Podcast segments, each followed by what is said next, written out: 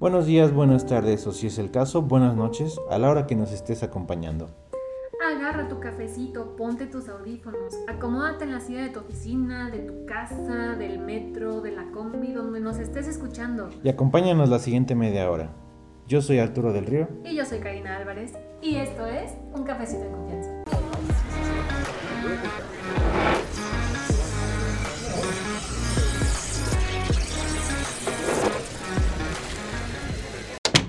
Y bueno, comenzamos hoy un poco sobre lo políticamente correcto, que bueno, este, cada quien tiene su punto de vista y conociéndonos, conociéndote, yo creo que hoy vamos a salir un poco del chongo, porque eh, pues tenemos eh, nuestros puntos de vista, pero muchos concordamos y bueno, vamos a empezar ya con el tema, porque ya divagamos bastante. Platiquemos y platícame qué es lo políticamente correcto.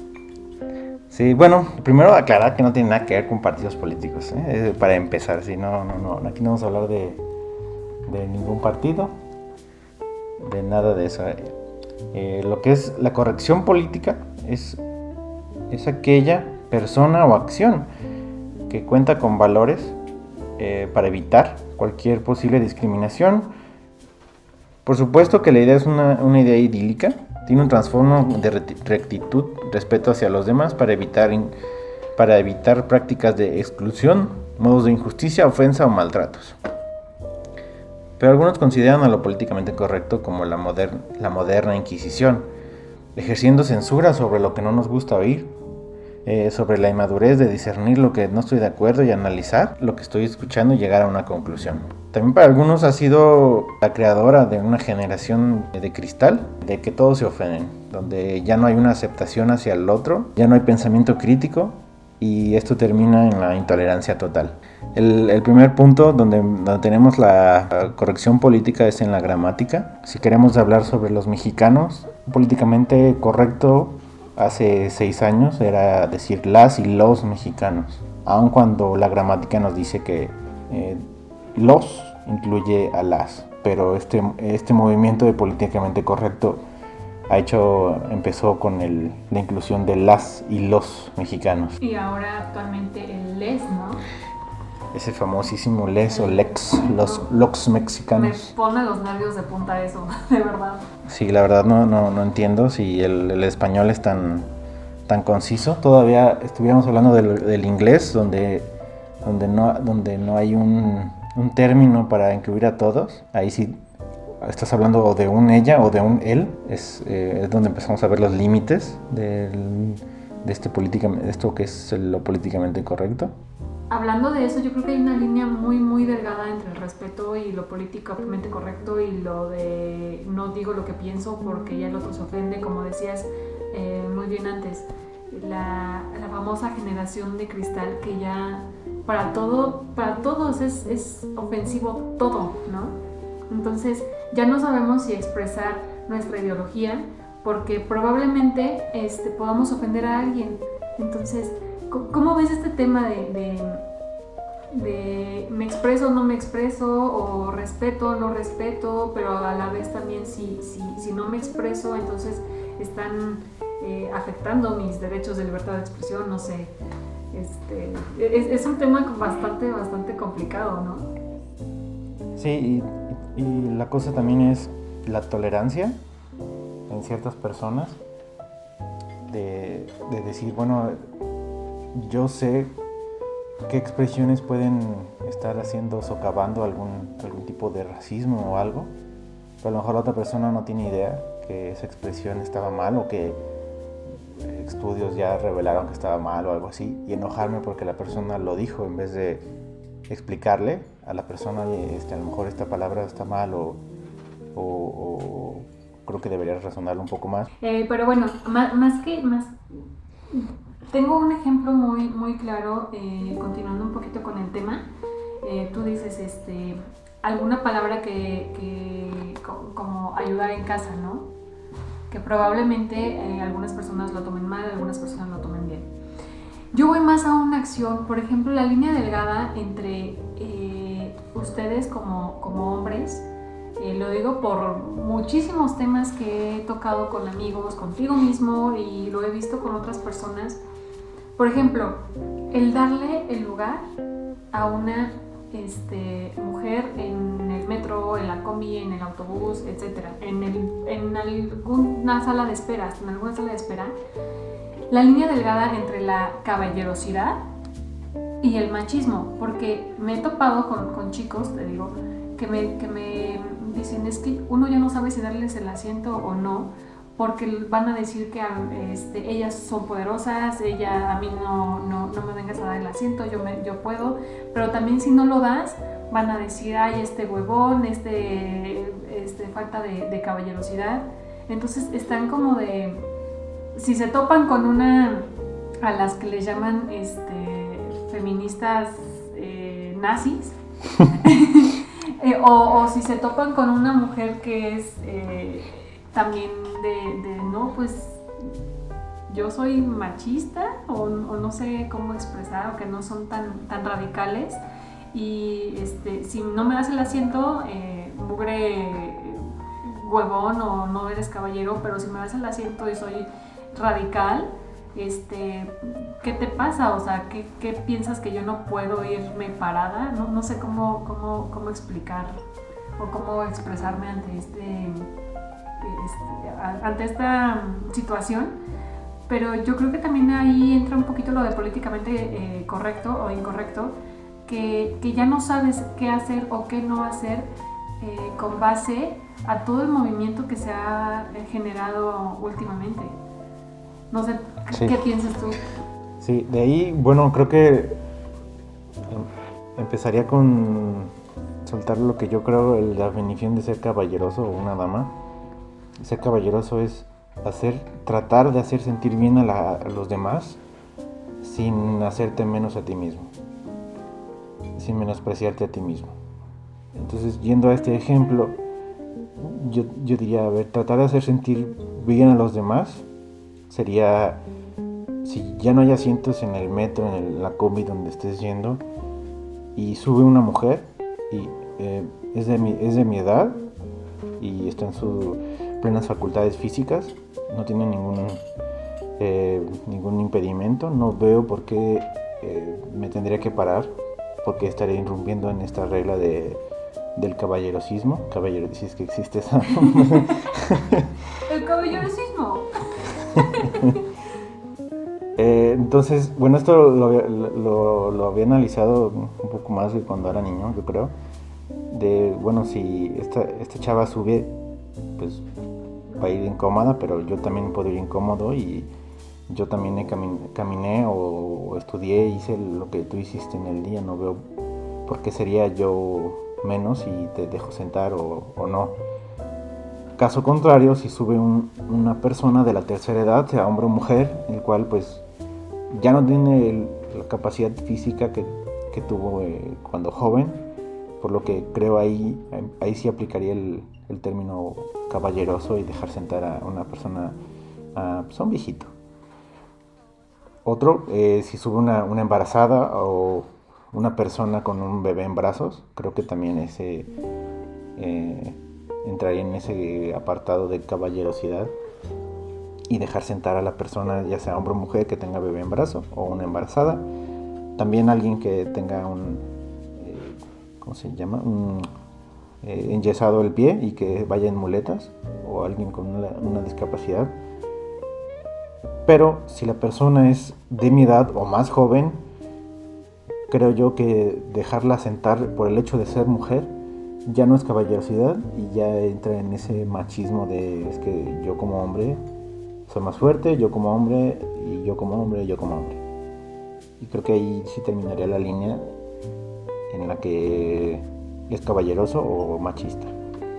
O sea, para ti la caballerosidad no tiene que ver con tener una atención hacia una mujer, sino tener atención hacia una persona que esté en cierta situación que no sea similar a la tuya. Es decir, si otra mujer igual está sana, tiene, no sé, este, es joven y trabaja y va en la misma combi que tú, en el mismo autobús que tú, y ves que de ella puede sostenerse de pie sin problema, la dejas así. Sí, Sí, para mí caballeroso no es ser caballeroso porque eres mujer, soy caballeroso porque, porque tengo valores, no importa si eres hombre o mujer. Eh, en el mismo sentido, no me importa si un hombre me ayuda con la puerta y yo agradezco y muchas gracias, o si una mujer me deja pasar primero, muchas gracias. Depende del contexto. Eh, y no es tanto una atención hacia, hacia la mujer, que sí, porque sí el caballeroso puede ser atento con, con una mujer, le puede abrir la puerta, sí lo veo, eh, algo bonito. Pero claro, está el hecho de que a lo mejor alguna mujer no quiera que le abran la puerta, porque tendrá algún, eh, alguna definición en su cabeza que no le guste y que se sienta ah, ofendida.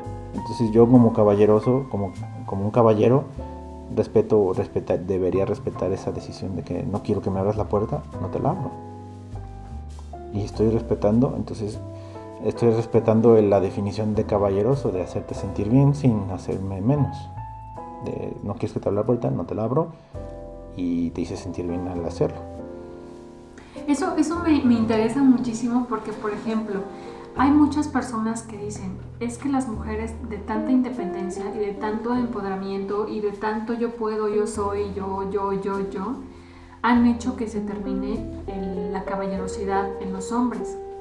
Y muchos hombres dicen, es que pues yo ya no le abro la puerta porque ella dice que ella puede. O yo ya no le ayudo con la bolsa pesada porque ella dice que ella puede. O cosas así. Entonces, o sea, por ejemplo, para ti no ha muerto la, la, caballerosidad y no es debido a que a las decisiones o a las acciones de las mujeres. O sea, para ti sigue viviendo la caballerosidad y los hombres que piensan eso, entonces es como de. Sí, es el machista. El que piensa así es un machista que dice, ah, pues si se, si se siente muy superior, pues la dejo sola y ya me voy, no me importa nada. Y estás dejando de ser caballeroso en ese momento. Porque hay muchas que no les gusta y hay muchas que sí les gusta. Y la cosa es llegar a un punto medio donde, a ver, eh, traes una bolsa, pues no te la voy a quitar porque sí puedes cargarla. Pero traes 20 bolsas, yo te puedo ayudar con 10 y tú puedes con las otras 10. Ahora que no quiero que me ayudes con ninguna porque eres hombre, bueno, también ahí pues aléjate un poquito de esa persona. Este, lo mismo que un, que un hombre que te diga yo te ayudo porque tú no puedes ni con la bolsa del mandado, pues bueno, son extremos. Y siempre va a haber extremos, eh, pero yo, yo no lo hago la regla, sino la excepción. Esa gente que, que ve machismo en ser amable. Eh, porque creo que somos más los que creemos que, que ayudar es, es, algo, es algo bueno y ser caballeroso también es algo bueno. Y aquí, por ejemplo, ¿cómo entraría lo políticamente correcto? Quiero pensar, por lo que estamos platicando, eh, lo políticamente correcto entra en llegar a un acuerdo y respetar la ideología de la otra persona mientras también esa persona esté respetando la tuya. Pues sí, y, más que nada yo creo que entraría en el sentido de lo que la gente piensa. O sea, una chava decir lo políticamente correcto es déjame cargar. Y otra va a decir lo políticamente correcto es ayúdame con todo. Y para otra es pues mitad y mitad. Entonces, esto es, eh, bueno, esto es eh, de lo que hablábamos al principio, de que es un arma de doble filo. Algunas personas dirán eh, que soy machista por dejar que mi mamá no cargue ningún, nada pesado algunos dirán es que ese sí es un hombre, y otras dirán, ¿por qué no mitad y mitad? O sea, son muchos puntos de vista muy extremos que, que ya en este tiempo yo creo que ya ni siquiera entran en, en, en, la complejidad como del tema, o ni siquiera, más bien ni siquiera entran al tema, ya es como de, güey, tu comentario, cero que ver, tu ideología, cero que ver, neta, actualízate. Otro tema que es eh, en cierto de frases, que antes cuando yo era, bueno, éramos más niños, había una frase cuando sabías cocinar era ya te puedes casar.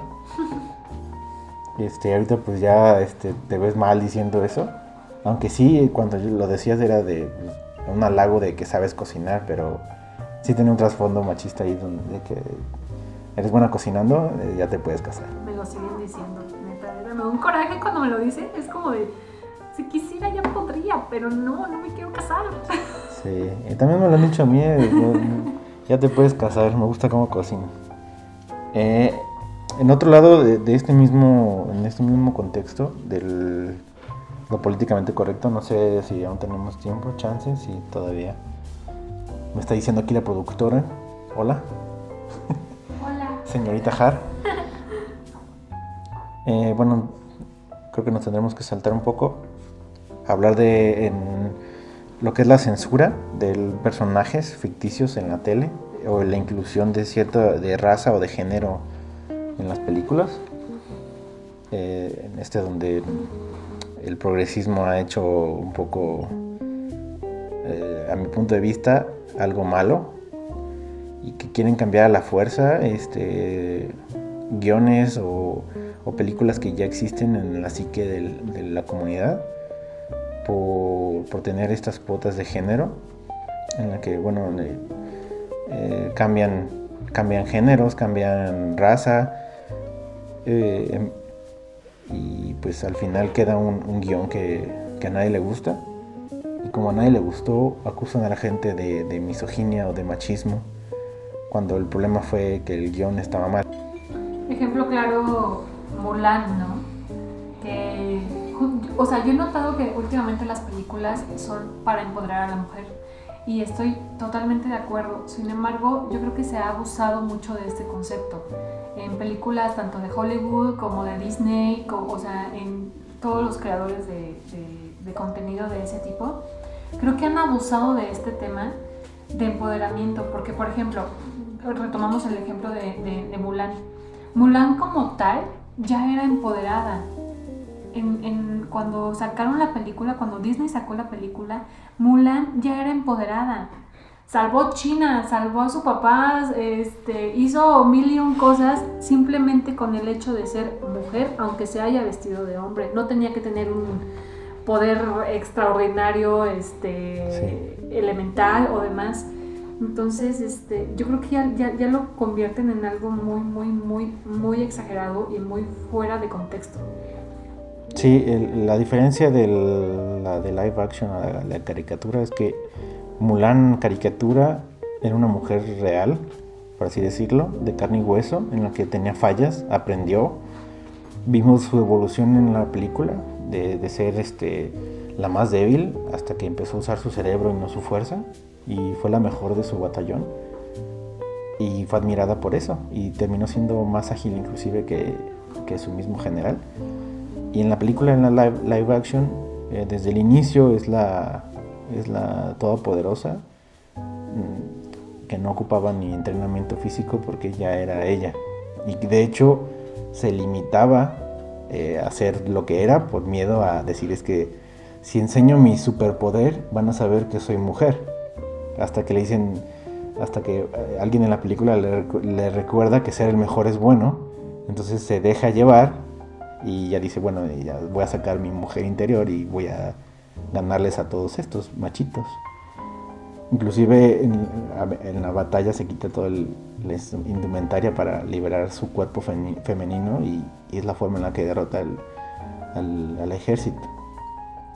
No tanto eh, la inteligencia física que...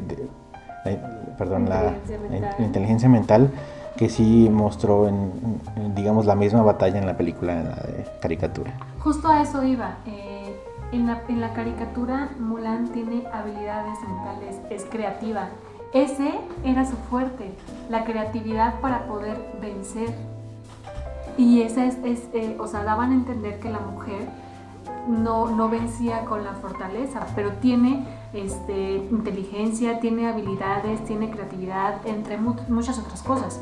Entonces, en la película de, de caricatura, justo ese era como el plus de ella tanto eh, la inteligencia como la creatividad, como eh, la fuerza de corazón, la cuestión emocional de, ir a la guerra porque quería salvar a su papá y que ya en el transcurso del tiempo este, también eh, su, patriotismo porque quiso salvar a China también. Entonces, este, que ahora lo hayan, esas habilidades las hayan convertido más bien como en una fuerza de poder, digamos, eh, mágico. No, totalmente, yo no estoy de acuerdo. Yo no estoy de acuerdo que una habilidad humana la quisieran hacer en una habilidad eh, mágica o en una fuerza mágica. Sí, más eh, por el puro hecho de ser mujer. No, no, cero. Eh, ahí cero. sí. Sí, no, no, no me gustó para nada eso. La de Star Wars, que incluyeron a, a una persona de, de color y a alguien de una, una de, de Asia, una asiática. Y la verdad fueron dos personajes relleno que no aportaron nada. Los puedes quitar, podrías adelantar cada vez que hablen y no, no, no tienen ningún impacto en la película. Eh, también bueno, la protagonista que, es mujer y lo mismo que la de Mulan que pues demostró que sin, sin ningún tipo de entrenamiento era mucho más poderosa que, que, un hombre. Aunque él hubiera tenido ya años de- de práctica vaya. Entonces estos estos eh, digamos cuotas en películas o en series o en donde sea se enfocan más en esa cuota que en, en generar un buen guion. Y sí, inclu- ser inclusivos, meter gente de diferentes colores, de diferentes géneros, sí, pero enfocarse. No en notar de que, mira, estoy haciendo una película con gente de color, con mujer protagonista. Enfócate en el guion. Y enfocándote en el guion vas a hacer que, que, sea buena y al final se nos quede en la psique de, esto es normal, esto es lo normal, la diversidad cultural, racial y todo esto. ¿Y qué piensas de la censura? Ejemplo claro. eh, ahorita están censurando muchas caricaturas de los noventas, muchas caricaturas hasta de los ochentas que de verdad que, que, eh, dicen que es porque este, o son racistas o, o, eh, homofóbicas o demás. Este, Spirit González, por ejemplo. Como por qué, o sea, ¿por qué llegar al tema de la censura cuando marcó una etapa en una generación y, y hay, hay, hay hasta memes que dicen, por ejemplo, este, sé distinguir muy bien entre la ficción y la realidad. No no es como de que por la caricatura yo me vaya a ser homofóbico, me vaya a ser racista o odie a los mexicanos, en este caso de Spirit González. Este, ¿qué, qué piensas tú de eso? Y, y- y, pues nada, a ver, cuéntanos, cuéntanos dale, dale, dale. Ahora eres mi entrevistadora. Soy tu entrevistadora hoy. Porque es que tú eres más justo, eh, tú eres más políticamente correcto al, al- al expresarte. Yo la verdad es que a veces eh, tengo ese error de hablar sin pensar y, y llego a, a lo mejor a, a ofender a alguien con una palabra, aunque yo no quiero ofender. Este, por eso hoy eh, tú eres el entrevistado porque tú este, te expresas de manera más diplomática, por así decirlo. Pues lo intento, a veces no. En la vida real no tanto. este, pues hablando del mismo, del ejemplo que pusiste de Spiri González, eh, que, podía tener tintes inclusive racistas, estereotípicos, pero era una sátira hacia algo real. O sea, recordemos que la sátira es la exageración de algo real, de algo que existe. Y Spiri González es la representación del mexicano revolucionario. Está vestido justo como se vestiría alguien que va cabalgando con, con, con Emiliano Zapata o Pancho Villa, algo así. Inclusive haciendo expresiones que sí han salido en la televisión antigua mexicana de los gritos típicos mexicanos de ándale, ándale, ándale, hija, yepa. Yepa, yepa, A lo mejor ahorita, ahorita creo que no hay un mexicano que grite así. Pero aún tenemos el grito mexicano en los mariachis, el "Ah". Excelente grito mexicano. No, no, bueno. Hay que hacerlo audio para, para mandarlo a, tienen ahí un- a los mariachis. No, no, no, bárbaro. Ya, ten- ya tienen el sample para que pongan. Vicente Fernández ya puede descansar tu voz, ya. Pon, pon mi sample, ok. Entonces diría, para empezar, creo que creo que hay más gringos molestos que mexicanos molestos por el- la, la serie, el, el- el muñeco Espiri González. Más bien hay muchos mexicanos que dicen, eh, tenemos un tenemos un representante ah, inclusive digno, puesto que sí es un ratón y sí está vestido y lo que sea, pero eh, exalta lo bueno que creemos que tenemos los mexicanos. Era un luchón. Era un luchón y siempre tenía este, este, esta, ¿cómo llamarlo? Jiribilla, no sé, algo, eh, agilidad mental para salir de problemas. Más bien el que sí, el que sí, si fuera el protagonista, su primo, que no me acuerdo cómo se llama, que hablaba así. Yo soy el primo, soy el primo. Y ese, ese, ese podríamos decir que ese sí era un, el estereotipo malo de huevón mexicano. Pero no era el principal.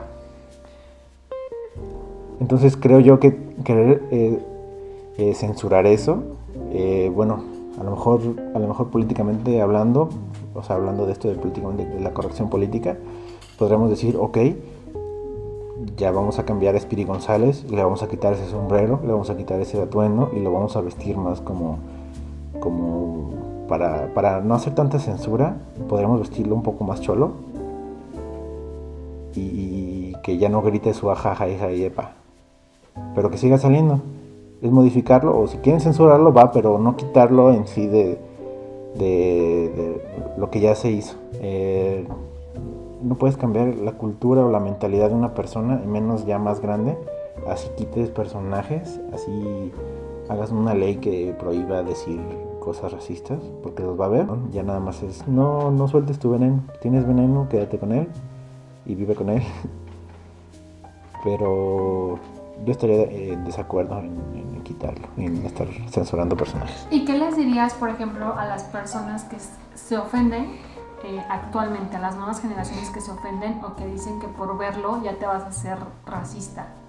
O por este se me fue el nombre de Pepe Lepú, ah, Pepe la caricatura que ah, este, ahora están diciendo también que es este hostigamiento y demás. Pues con ese, ese personaje a mí tampoco me gustaba, porque sí era como de demasiado encimoso y era como de, me daban ganas de pegarle, como de ya quítate. Pero pues era un personaje más y era este de, de, de, de amor y si era encimoso era hostigamiento, pero digo, era una representación, era una sátira, era una exageración de, de lo que era el amor este personaje estaba enamorado del amor y porque justo cambiaba el chip cuando porque a la que molestaba era una gatita cuando antes de que se pintara de blanco era como de pues, otra un personaje más y hasta que le ponían la, la, rayita de blanco es que se enamoraba y empezaba el, el cambio del switch. Entonces creo era más como un un este un recurso humorístico el hacer que se enamorara y se pusiera todo loco. Entonces, sí, ah, me está comentando aquí la productora que ya nos estamos pasando un poquito el tiempo, pero en conclusión vamos a concluir. En conclusión creo que lo políticamente correcto es algo necesario. Eh, nos ha ayudado a darle voz a quienes no tenían, pero también se ha convertido en un arma de doble filo dando herramientas a gente intolerante para decir es que eso no está bien, y no está bien y no está bien, y, se quedan clavados. La idea es siempre llegar a un punto medio. Tampoco, eh, no es tolerar al intolerante, es, es eh, llegar a un punto medio y recordar que esos extremos son necesarios para, para hacer una, una medición social.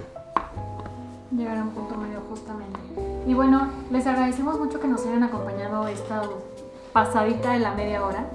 Eh, recuerden que todos estos temas son desde nuestro punto de vista, no, no, no somos expertos en el tema, simplemente vamos a hablar de, de situaciones o de temas eh, específicos, pero desde nuestro punto de vista. Sí, todo, dentro de, todo esto es dentro de nuestra burbuja, de lo que nosotros vivimos día a día.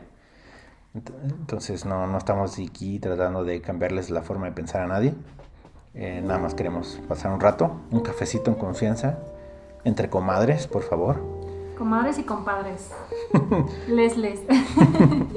este, y, bueno, esperemos nos acompañen la próxima semana con otro tema también muy interesante. Eh, déjenos los comentarios de qué les gustaría que nos hablar, que habláramos o también su punto de vista porque aquí es todo, todo, todo, todo es bienvenido. Justamente para eso es un cafecito en confianza. Aceptamos todas las opiniones. Y, nada, muchas gracias por escucharnos. Y, síganos en nuestras redes sociales, en Fundación JAR, de, en Instagram y un cafecito en confianza en TikTok. Y pues nos vemos la siguiente semana, en un siguiente viernes chilango. Viernes, viernes. Bye. Chao, chao.